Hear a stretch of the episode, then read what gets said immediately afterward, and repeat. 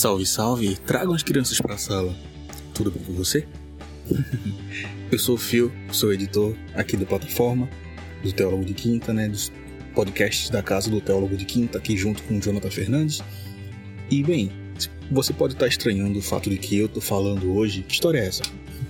Você não apresenta a plataforma, Fio. e é verdade, é verdade sim.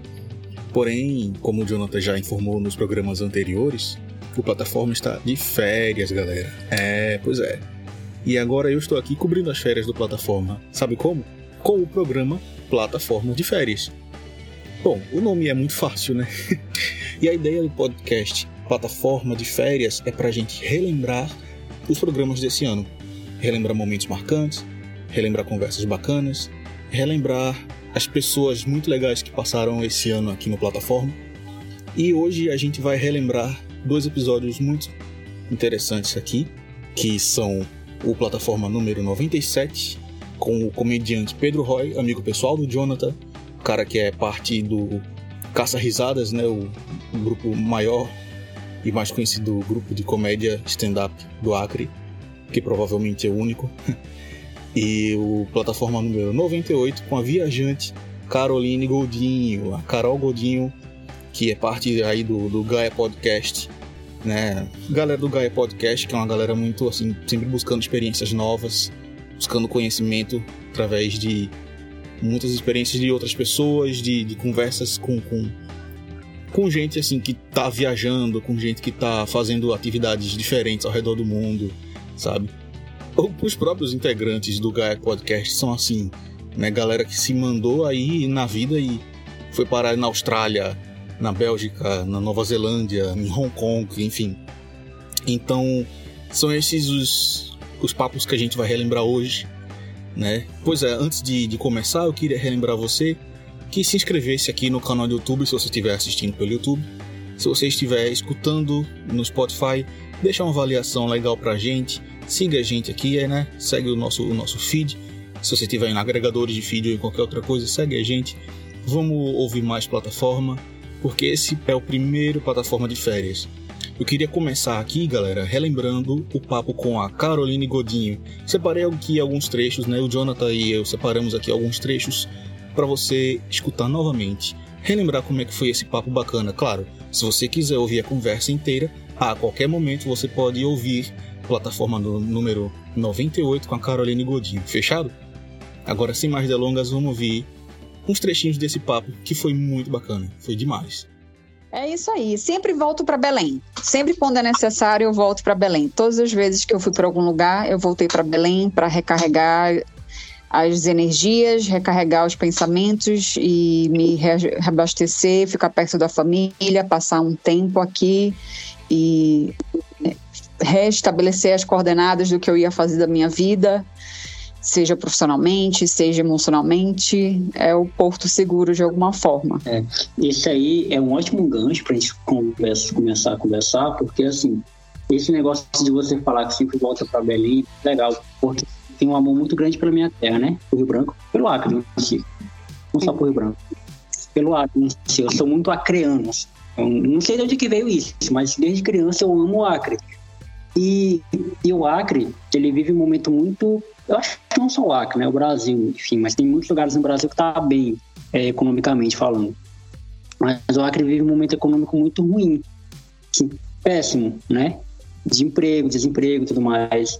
E tá todo mundo saindo do Acre para ir para outras cidades, para ir para outros lugares, né? E, e eu tô tentando o máximo evitar que isso aconteça comigo, entendeu? De eu ser mais um dos acreanos que vai ter que ir embora atrás de emprego porque aqui no Acre não tá dando. Só que eu nunca tive, eu nunca tive esse, sei lá, essa vontade, esse objetivo de morar forever em outro lugar a não ser o Acre, sabe? Eu sempre penso, beleza, posso ir para outro lugar, trabalhar, viver, sei lá, construir família, mas voltar para o Acre. E eu acho que vai muito disso aí que tu tá falando, né? Que eu ia até ser uma pergunta você já respondeu, que é para recarregar as energias, que é tipo assim, ter um ponto neutro que você se encontra para poder saber qual é o próximo passo para tomar. É mais ou menos isso? Bom, eu vou te ser bem sincera. Na verdade, isso é minha família, né? É, eu, não, eu não sou barrista. Eu, eu vou ser bem sincera. Por quê? Porque foi a forma como eu fui criada. Desde muito pequena, eu eu tive a experiência de viajar muito. Tipo assim, com dois, três anos, meus pais me botavam no avião e eu ia para São Paulo. Minha família migrou, avós, tios, desde muito, assim, quando 50 anos atrás, 60 anos atrás, né? Para São Paulo. Então eu fui criada numa ponte aérea Belém-São Paulo. Então eu não tenho esse, essa, esse enraizamento em Belém. Eu venho por conta da família. O bônus de viajar, de conhecer outros lugares, isso aí a gente já está cansado de saber, sabe? Tipo assim, é óbvio que com cada pessoa a experiência é de uma forma, para uns é mais lúcido, para outros é mais. Enfim, para cada pessoa vai ser diferente. Mas o bônus, o glamour, a gente já sabe. É só você, tipo, ligar a TV vai ter uma propaganda de alguém querendo que você viaje. Já sabe o bônus. Então eu acho legal a gente ouvir também quando. E, e, foi assim quando eu gravei com o João, quando eu gravei com o Leandro, quando eu gravei com o Glauco, os três me falaram a mesma coisa que você está falando. É, o ônus é esse. O ônus é você não se sentir parte daquilo. A cidade não é sua, é, as pessoas que estão ao seu redor não são pessoas que você conhece. É, é você está assim, toda hora, tipo assim, como se você tivesse toda hora partindo do zero. zero tipo assim, do zero para alguma coisa, para algum lugar, para algum ponto. É, então tem, tem, tem esse ônus. Então eu gosto de que as pessoas falem também esse lado, para que porque tem gente que pensa que é só glamour eu não sei se com tanta informação que a gente tem no mundo, mas ainda tem pessoas que caem nisso, né? Que acham que é só glamour, que vai dar certo. Não à toa, várias pessoas vendem tudo que tem para viajar e depois acaba se frustrando. É, então é bom ouvir essa história. Mas antes é, de a gente continuar, conta pra gente como é que tu foi parar na Nova Zelândia. Conto sim. Bom, a, eu tenho uma irmã que mora lá e a minha irmã, ela morava na, na Inglaterra, por isso que eu também fui para Inglaterra. Quando ela mudou para Inglaterra, eu fui para lá, estudei inglês, voltei para terminar a faculdade de, de direito. E aí, depois que ela mudou para Nova Zelândia, é, a primeira vez ela que eu fui para lá, ela ficou grávida e estava terminando a pós-graduação, a, a, a graduação dela. Eu estava fazendo pós-graduação no Rio de Janeiro e ela ficou grávida quando estava fazendo a graduação dela. Só que ela já tinha duas é, filhas adolescentes. e aí ela disse: Meu Deus, eu preciso da tua ajuda. E claro, a gente é muito unido, nós somos muito unidas, é família, né? É aquela coisa. E tem família que não é, né? Não é todo mundo que é assim, é famílias e famílias, é lógico. Mas nós duas somos muito unidas e aí eu larguei tudo no Brasil e fui ser tia-mãe do meu sobrinho. Que aí várias coisas começaram a acontecer e não tinha, sabe? Não, não tinha como. A saúde começou a apertar. Várias coisas aconteceram na minha vida por lá que pessoais minhas, que eu não vou também me expor totalmente aqui. E eu disse: não, vou voltar. Não tem como. E foi assim que eu voltei. Não deu, chegou uma hora que não deu, né? É, que deu uma hora que não deu. Agora eu vivi, assim, muitas coisas. A Nova Zelândia é o meu paraíso na Terra, sabe? É o meu paraíso na Terra. De todos os lugares que eu morei, todos os lugares que eu morei, apesar de ter sido extremamente feliz, Campo Jordão é apaixonante, só que é muito pequeno. Rio de Janeiro é enlouquecedor de maravilhoso. Foram as, assim, momentos incríveis que eu vivi lá, mas realmente a questão da violência, né? Não tem jeito, não deixa de tirar um pouco a beleza do Rio de alguma forma em alguns momentos, mas eu morar na ilha é maravilhoso. A Nova Zelândia é tudo de, que há de bom e de melhor. É maravilhoso. É, é, sabe o que é você viver num lugar como se você estivesse num mundo paralelo? É, é surreal. É surreal. É, um, é uma vida paralela. É um. Mas existiram coisas que aconteceram na minha vida lá que eu não consegui lidar. Foi uma questão realmente de não conseguir lidar com o que aconteceu lá e eu tive que, que voltar. Mas agora eu tô no Brasil e aí é isso. Bola para frente. Agora eu tô me organizando, já me organizei, várias coisas estão se resolvendo e eu já estou me organizando para me mudar de novo. Que eu espero que seja a última ou pelo menos a penúltima vez, porque eu já cansei. Mais ou menos isso. Tem uma alma nômade, né? Tem uma alma nômade que não deixa quieta. Não, pior que não é, não é a alma nômade, porque é como eu te falo, eu não busco, acontece. Por exemplo, e cuidar do meu sobrinho não foi eu que, te, que, eu que quis. Ah, é o espírito, então, sabe? Não é o meu raciocínio, entendeu? E cuidar do meu sobrinho não foi eu que decidi voltar, não foi eu. Eu fui para Fortaleza que minha mãe quis ir. Eu voltei, olha, para te ter noção, eu fiz os cálculos. Foram 30, mais de 30 mudanças de casa, sete cidades, né? E quatro vezes morando no exterior. Foi isso. E isso dá uma, uma um, um na cabeça de qualquer ser humano. É. Tem gente que é nômade mesmo, eu não sou. Tem gente que põe as coisas num carro e vai embora, né? Eu não sou essa pessoa. Não, e eu também, cara. Eu até eu acho que eu vi o mesmo no podcast que eu com ele, que eu falei sobre isso. Que eu, eu tenho muita dificuldade em lidar com sabe? Muita. É, assim, pra, pra eu me mudar, na verdade, pra eu me mudar, pra eu sair da casa dos meus pais, pra eu morar sozinho, já foi uma, uma mudança apoteótica, assim, sabe? Foi algo muito louco, assim. É, e, e minha mãe, eu sou filho favorito dela, embora ela não vá falar isso, né? Que ela tem mais dois, dois filhos, ela não vai dizer que eu sou o filho favorito dela, mas eu sei que eu sou, né? Então, ela se desapegar de mim assim foi algo muito, muito doloroso. Ela chorou, riu e tal. E aí eu, eu me mudei para um apartamento em 2020, né? No outubro de 2020. Também aconteceu uma série de coisas comigo. O pessoal que acompanha meu podcast sabe o que aconteceu. É, mas aí, aí eu pensei, né, comigo, né, na minha cabeça, dentro de mim. Ah, eu vou me mudar aqui, vou ficar nesse apartamento aqui, vou trabalhar e vai ser isso, não vou me mudar mais. Acabou que eu me mudei, eu tô num novo apartamento, que é mais perto do meu trabalho, me mudei justamente por isso, né, pela logística, né, que é mais perto do meu trabalho, eu vou andando do meu trabalho, e porque me cansava muito no meu outro apartamento, né, que eu, eu ia pedalando, tipo assim, era distante demais, sol quente, e aquilo me, me cansava muito. E aí eu me mudei, e aí eu já estava prestes a me mudar novamente, sabe? Desse apartamento onde eu tô, tudo em Branco. Tudo na cidade que eu não conheço.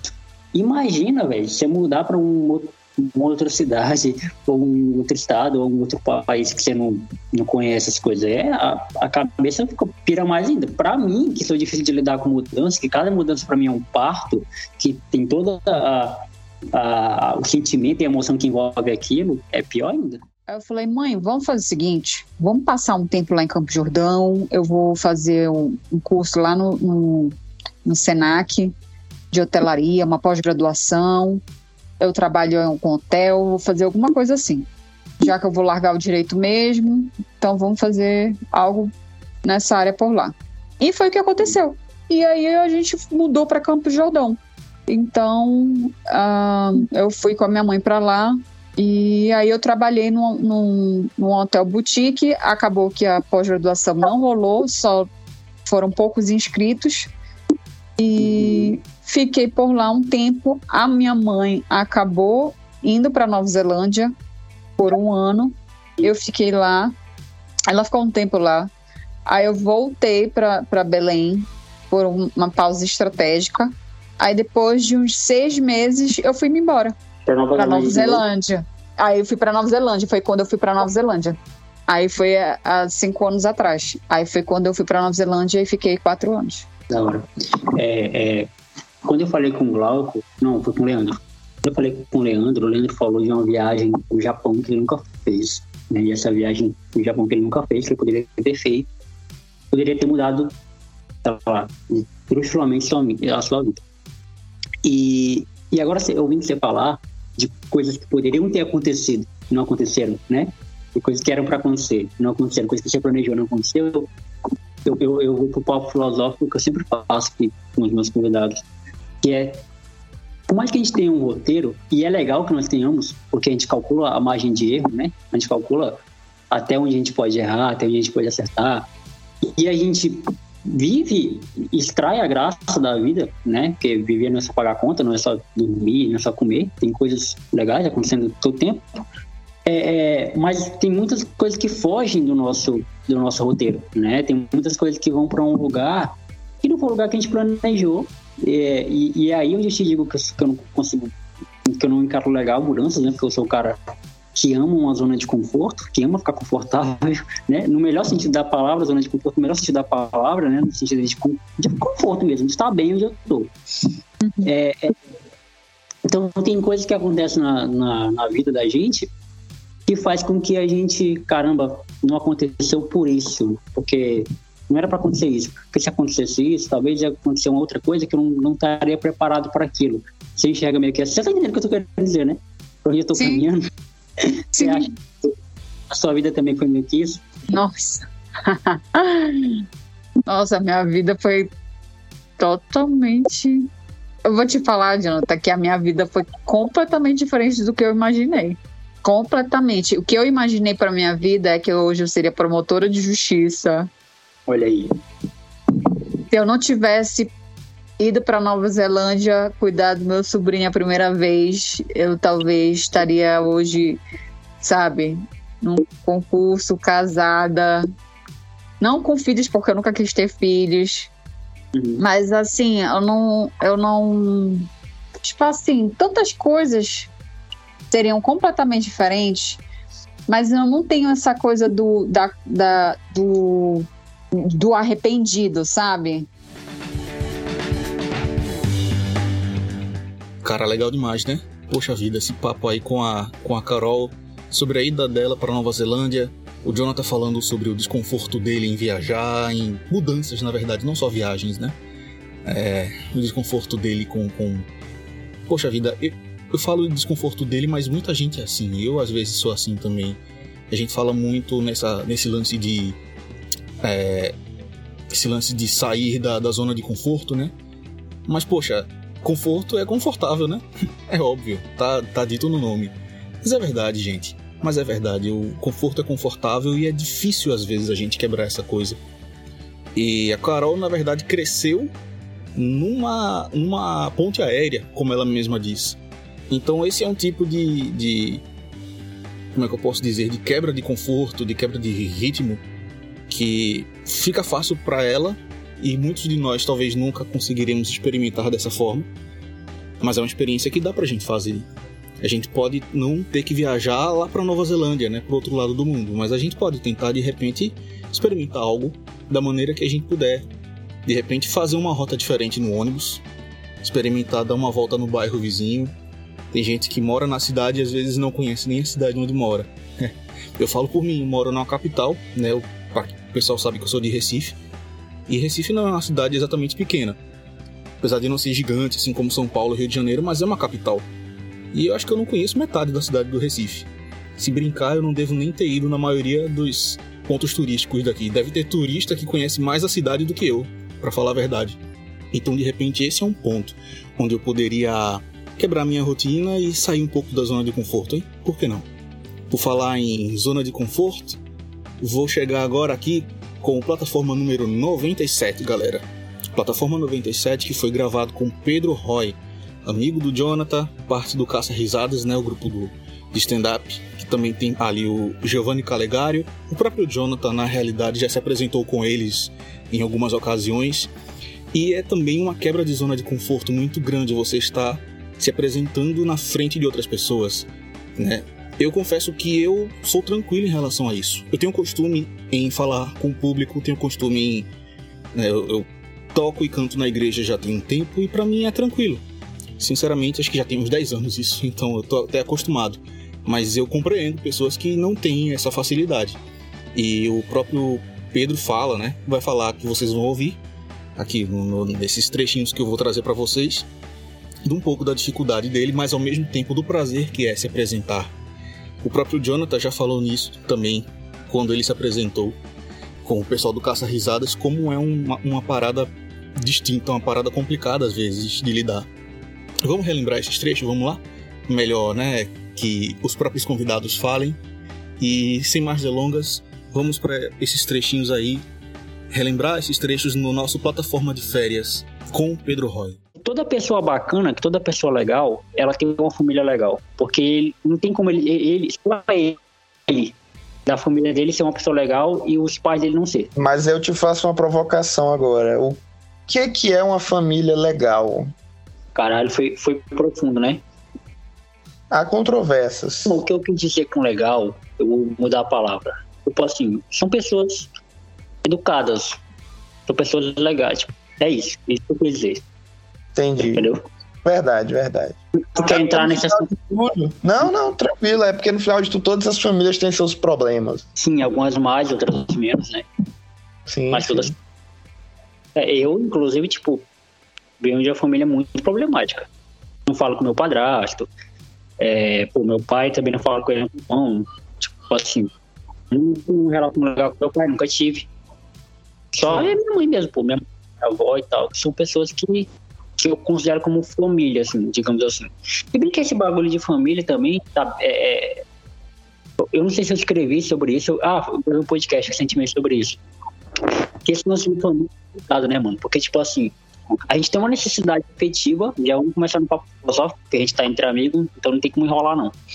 Mas, assim, é, esse lance de família, mano, a gente tem uma necessidade afetiva, eu acho que é até fisiológica, não sei, biológica, não entendo das paradas, mas a gente tem uma necessidade de tê-los por perto.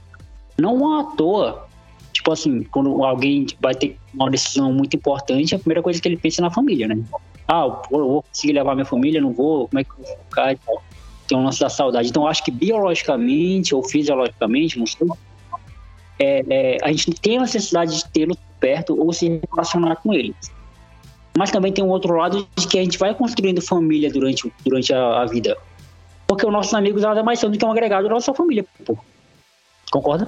Concordo. 100%. Vai ter comentário, gostei, é o meu comentário. Não, você concorda, você concorda 100%. é porque eu tenho déficit de atenção, entendeu? Então, tu falou tanto que eu me, eu me concentrei só nesse final aí. É. Também, eu tenho certeza. 80 mil abas abertas no teu computador. Se tu Não, conseguir não, fechar. tá Só o Skype aqui. Te juro, te juro. Te mando até print agora. Não É porque eu tenho uma relação. Minha família é muito boa aqui, mas eu tenho uma relação que eu não sou tão apegado assim à família, entendeu? Tipo, quando tu falou agora, ah, se eu for morar fora, a primeira coisa que eu vou é pensar na minha família, como é que eu vou levar eles. E aí eu Ah. pensei agora, refleti. Eu nunca pensei nisso, entendeu? Eu acho que eu sempre quis morar fora, mas eu nunca pensei em levar minha família ou ir alguém comigo, entendeu? Eu só pensei em morar fora e eles iam ficar aqui, eu ia. Mas tu não acha que isso veio, veio da tua família, tu ser assim? Tipo, seus pais assim também? Acho que sim, minha mãe não tem essa necessidade também. Tipo, minha mãe gosta de viajar, mas não necessariamente ela viaja com todo mundo da família, ou, com, ou só com a família, entendeu? Eu acho que eu puxei muito da minha mãe de ser é, independente, talvez até demais, para algumas coisas. É, por Sim, exemplo, sim. viajar. Eu costumo viajar sozinho e não acho ruim, entendeu? Quando eu vou para São Paulo, que geralmente eu vou para São Paulo, não necessariamente eu dependo de alguém para ir comigo, porque a maioria dos meus amigos ou a maioria das pessoas que eu conheço não gostam de viajar sozinhas. Às vezes até tem dinheiro ou oportunidade de viajar, mas elas decidem não porque não, não seria legal para elas ir sozinhas, entendeu? Pode crer. Já eu não, Pode toda crer. oportunidade que eu tenho de viajar, independente de ser sozinho ou com alguém, eu vou. Mas é porque, tipo assim, longe de mim querer cagar regra, tá? Longe de mim. Mas assim, tu vai entender meu ponto agora, quando eu, quando eu te falar isso. Por que que, eu, por que que eu passei a entender que a gente tem uma necessidade fisiológica ou biológica é, é, de, ter, de ter uma família, de ter família por perto? Eu percebi isso quando eu vim morar só, pô. Eu tô, sei lá, dois anos morando sozinho, né? 2020 pra cá, foi 2021, é. Eu vim pra dois anos morando sozinho. E eu só vim entender, tipo assim, eu precisava de ter família por perto quando eu tava só, pô. Entendeu? Porque também quando eu tava, quando eu tava em casa, quando eu morava com os meus pais, eu também vivia isolado dentro do quarto, que nem tu. Né? Vivia isolado dentro do quarto, tipo, falava pouco com a minha mãe. Falava mais com a minha mãe. Meu padrasto não falava nada. O meu irmão falava, tipo, pouca coisa também, mas assim, a gente dividia quarto, né? Eu e meu irmão. Mas assim, eu meio que cagava pra família. Foi tanto que, tipo assim, eu sentia a necessidade de sair de lá porque eu não achava mais que aquilo lá, aquele lugar era o meu, era o meu lar, era o meu habitat, entendeu? Eu me, me sentia um estranho no ninho. Entendi. E, só que aí, quando tu vai morar sozinho, e aí por isso que eu te falo sobre, sobre esse lance da, da, da família. Quando tu vai morar sozinho, beleza, tu vive tranquilamente tua vida, paga tuas contas, sai, se diverte, come pessoas, enfim. Tranquilo, segue tua vida. Mas aí chega um momento que tu sente essa necessidade de caramba, mano, minha mãe, sabe? Preciso ver meu pai, preciso ver meu irmão. Tipo assim, que é totalmente é natural, pô. Não é que tu, tipo assim, reflete, ah, meu Deus, será que meu. Não, é natural, é instintivo. Eu, eu posso estar cagando regra, porque talvez seja só eu que sinta isso, né? Não, negativo, até porque são experiências diferentes, por exemplo. Eu nunca tive essa visão de morar sozinho, entendeu? Desde que eu nasci, eu moro com os meus pais. Então Isso. eu nunca senti. Eu nunca tive outra experiência para ter um sentimento diferente em relação a isso. Talvez quando eu moro só, eu tenha essa necessidade com o passar do tempo. Por exemplo, é... eu sempre quis morar em São Paulo. Lá eu não tenho parente nenhum. Então eu fiquei pensando um dia desse, por exemplo, se eu ficasse doente, quem que ia me acolher, me ajudar, me levar no hospital, sei lá, cuidar de mim? Ninguém. Então, talvez isso aí o agora eu me enrolei, cara. me perdi meu próprio raciocínio. Vai dar certo. Entra novamente. Deixa eu voltar. Não, concordo. É porque eu nunca tive essa experiência de morar sozinho. Então, talvez esse sentimento nunca, nunca não, nem tenha aflorado em mim, né? De eu ter a necessidade de ter a família por perto. Mas quem sabe se um dia eu morar fora, que é um desejo meu, isso não aflora em mim de uma forma que eu nunca pensei que, que isso fosse surgir. Porque, querendo ou não, quando tu tá longe da família, às vezes tu depende de, de certas coisas que só tua família pode proporcionar a ti. Por exemplo, se tu tiver doente, um apoio, alguém para cuidar de ti, se tu estiver morando numa cidade que tu não tem ninguém, talvez não tenha amigo.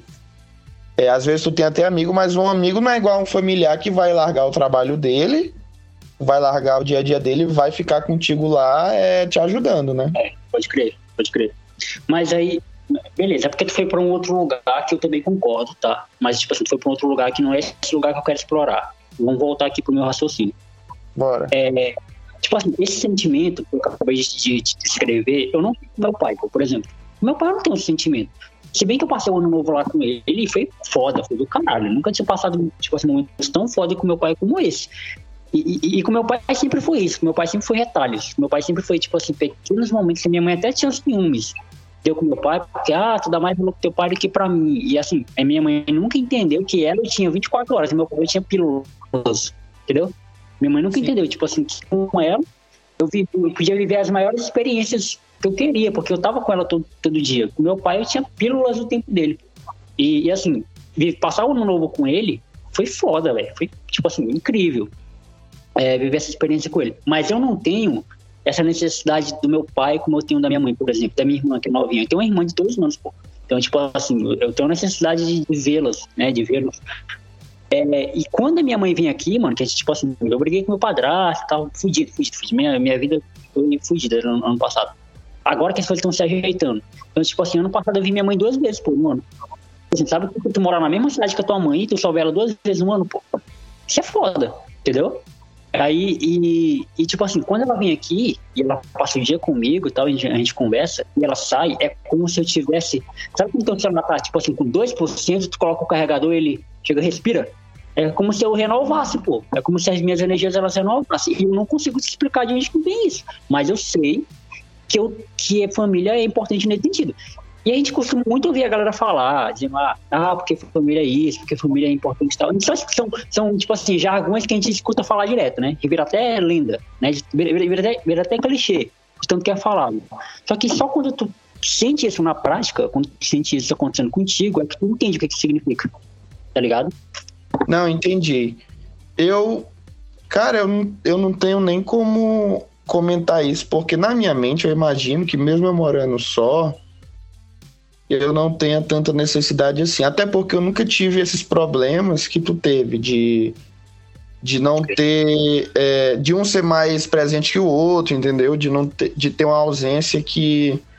Uma ausência mesmo, entendeu? Igual tu falou do teu pai, que tu tinha pílulas diferente da tua mãe, que tu tem ela no teu dia a dia. É, meus, os meus pais moram comigo. Minha mãe eu passo o dia com ela, porque ela fica em casa toda hora, todo tempo. Meu pai, ele só chega em casa para dormir praticamente.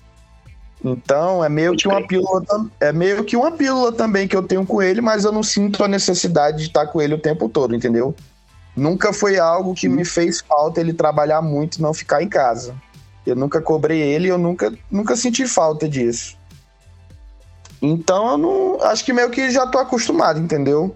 A meio que ter essa relação distante é distante mais por causa do tempo dele, porque no momento que a gente tá junto, independente de ser 10 minutos, uma hora, a gente conversa, é, é, sempre, é tudo bem natural e tranquilo.